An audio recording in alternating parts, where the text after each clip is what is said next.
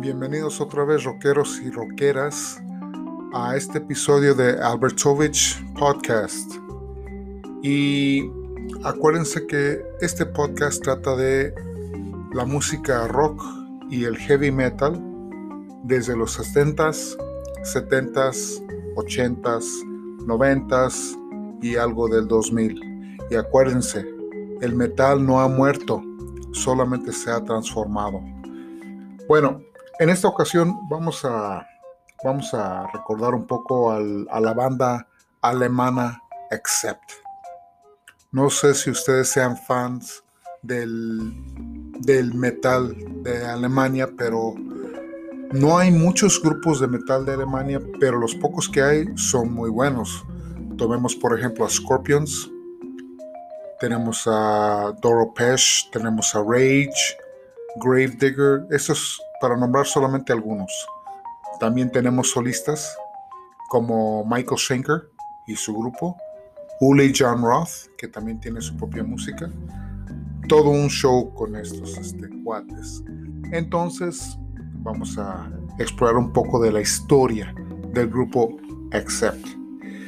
Accept es un grupo de metal alemán que vino directo del Solingen, Alemania formado en 1976 por Wolf Hoffman, Udo Dirk Schneider y Peter Baltiz. De hecho, la banda empezó desde los 60s con el nombre Band X y ha tenido diferentes ah, miembros desde entonces. Accept jugó un papel muy importante en el desarrollo del speed y del thrash metal en Alemania. Eh, y acuérdense que la escena del heavy metal, ¿sí? al contrario del eh, British New Wave Heavy Metal, en Alemania empezó con unos cuantos grupos, no fueron numerosos, pero tuvieron un punch muy muy fuerte. Y esto empezó desde los 80s hasta el 85-86, que fue el boom del heavy metal en Alemania. Y de hecho ellos han influenciado a grupos muy importantes, tales como Metallica, Megadeth, Slayer, Pantera, Testament, Anthrax, Guns N' Roses, Motley Crue, Alice in Change, uh, Soundgarden, Overkill, Exodus, Annihilator, Halloween, Blind Guardian, Doro, Sodom, Rage y Gravedigger. Eh, los últimos cinco son grupos alemanes, de Halloween para abajo. Y pues todos han sido fuertemente influenciados por la música de Accept. Uh, Accept sacó cuatro álbumes antes de que de veras le dieran le pegaron al gordo, digamos, con el discazo de Balls to the Wall. ¿Qué discazo es ese, eh? la verdad? Y los discos que lo, lo, presidieron, que fueron antes de eso, serían Except en el 79, I'm a Rebel en el 80, Breaker en el 81, Restless and Wild en el 82 y claro, en el 83 fue Balls to the Wall. El grupo Accept fue formado en el 68, eh, pero bajo otro nombre. Fue el nombre de Band X o la banda X, con Dirk Schneider y Wagoner. Fueron los, fundadores del grupo. Luego cambiaron el nombre a Accept. Eh, por mucho tiempo, como ya les había mencionado, hubo cambios de alineación, ¿sí? Y pues eso fue lo que fue la inestabilidad de tanto cambio de grupo. Haga de cuenta que estamos hablando de la selección mexicana. Sacamos jugadores, metemos jugadores, sacamos jugadores, metemos jugadores. Tanto cambio de jugador, ¿qué es lo que hace? Que el equipo no juegue como debe de jugar. Aquí es lo mismo. La banda tenía un nivel amateur y pues lógicamente que pocos lo veían como un grupo principiante cuando ya tenían algunos años ya tocando juntos. E inclusive se notaba mucho en las letras.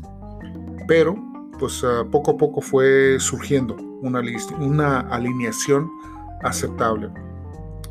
Ah, la carrera profesional, el lanzamiento de Accept, de hecho empezó en, empezó en 1976 cuando fueron invitados a tocar al Rock AM Rhine Festival.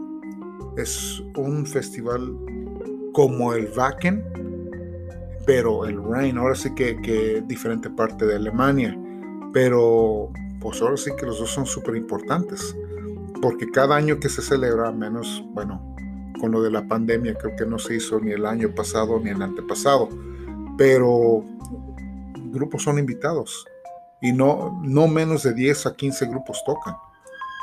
y estoy hablando de heavy metal. Ah, en ese entonces, en el festival, ah, hubo ejecutivos de una disquera muy importante en Alemania que los vieron tocar, les gustó y les ofrecieron un contrato. De ahí salió el primer disco, que se llama Accept, que acuérdense que salió en el 79, pero en realidad no tuvo mucho éxito comercial.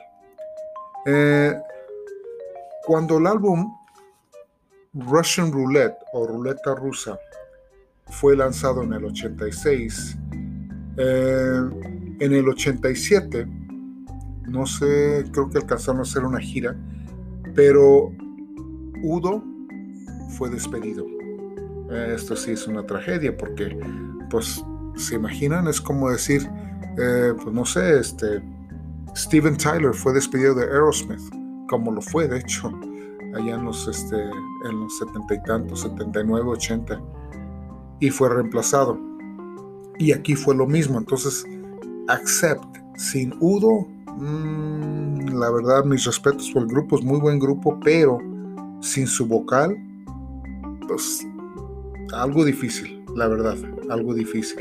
Bueno, Udo al, ver la noticia de que, pues, sabes que fui despedido y todo, lógicamente él, él todavía tenía mucho que dar. Entonces formó su propio grupo, si se acuerdan, se llama Udo. Y tuvo mucho éxito allá en, Europa. Aquí no tanto, en América no, no, no pegó tanto, porque esperaban ver más bien a Accept, la banda junta, la original. Pero aún así no le fue tan mal. Cuando despidieron a Udo, tuvieron que audicionar a varios vocalistas. De hecho, audicionaron a cuatro. Antes de que se decidieran por el vocalista americano David Reese. Y de ahí en el 89 se grabó Eat the Heat.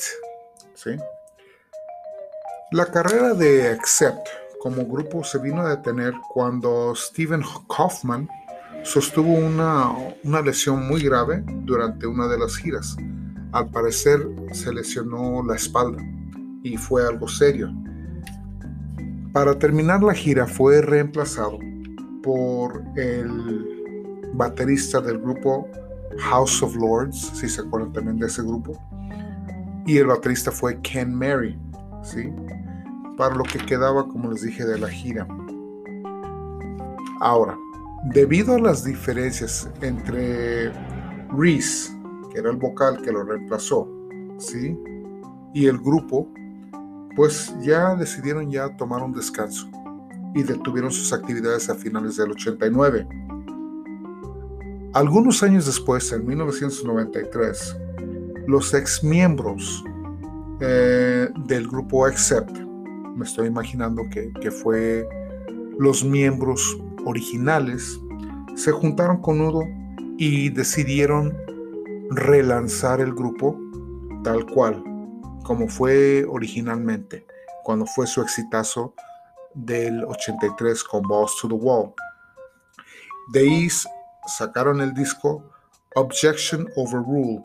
Eh, ah, ahora sí que a principios del 94, sí, más o menos fue a principios del 94. Después vino otro álbum que se llamaba Death Row y de ahí el grupo empezó una gira muy, muy extensa a través de Asia, Europa y América. ¿sí?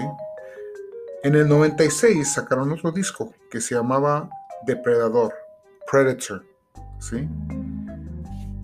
de ahí los, los miembros trabajaron con sus este, propios, mm, propios proyectos. Ya ven que de repente la, la banda tomó un descanso y andaban trabajando con sus proyectos, Udo con su grupo y los demás tenían cosas también que ya estaban planeadas. Pero en el 2009, Udo oficialmente anunció que ya no quería participar en el grupo. Esto fue debido a que, como les dije anteriormente, el grupo ya estaba empezando a tomar eh, una dirección diferente a lo que originalmente habían hecho. Acuérdense que les había dicho que Accept fue un precursor del speed metal y del thrash metal. Ya de ahí los discos empezaron a ser más comerciales, que pues claro, para cualquier grupo algo comercial y que les dé ganancias, pues qué bueno, ¿no? Pero hay sujetos dentro del grupo que dicen, no, debemos de mantenernos fieles a, a nuestra corriente musical. ¿Qué pasó con Lemmy? pasó lo mismo. Lemmy no quiso desviarse del rumbo que tenía. Ah, de repente ahí se metió con dos tres baladas con Ozzy, pero bueno, se le perdona porque es Lemmy. El primero de noviembre del 2019, Accept anunció que Philip Shaws, que antes había, se había integrado al grupo en años atrás como suplente sería ahora sí un miembro, eh, ahora sí que integral del grupo. O sea que en vez de dos guitarristas, van a ser tres. A ver, pregunta, rockeros. ¿Qué otra banda de metal tiene tres guitarristas? Y Tache, si no se lo saben, la verdad. ¿Sí? Se los voy a dejar de tarea. El 2 de octubre del 2020, Accept sacó su, eh, su más bien su este, rola The Undertaker del álbum Too Mean to Die, que fue lanzado el 29 de enero del 2021. Sin embargo, la gira, que estén muy al pendiente porque la gira va a empezar en el 2022, por lo que es primero toda Europa, pero seguramente ya van a andar este, pisando ahí eh, América y parte de Asia. No sé si sea todo, pero sí va a ser parte. Y ellos van a ser, este, no sé si teloneros o, van a ser este, protagonistas junto con Phil Campbell and the Bastard Sons, también con Flotsam y Jetsam. ¿sí? Bueno, y déjenles digo que Accept grabó 16 LPs desde 1979 al 2021. Ah, o sea, pero no se ha detenido el grupo de seguir grabando y grabando y grabando. ¿Qué les digo? ¿Qué les digo? El amor al arte, ¿no?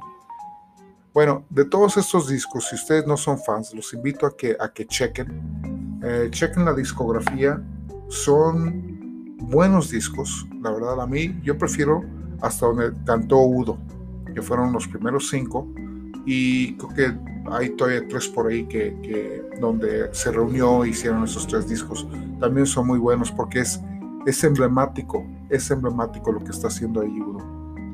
Bueno, pues rockeros, ahí me van diciendo a ver cuál es su, su disco, no rola, porque todo el mundo, no, pues Balls to the Wall y todo. Claro, a mí también me gusta la rola, pero, pero hay más, ¿eh? Escuchen. Y cuando escuchen un disco, escúchenlo de principio a fin. ¿Sí? Bueno, rockeros, pues ahí los voy a dejar y les dejo tarea. Hasta la próxima.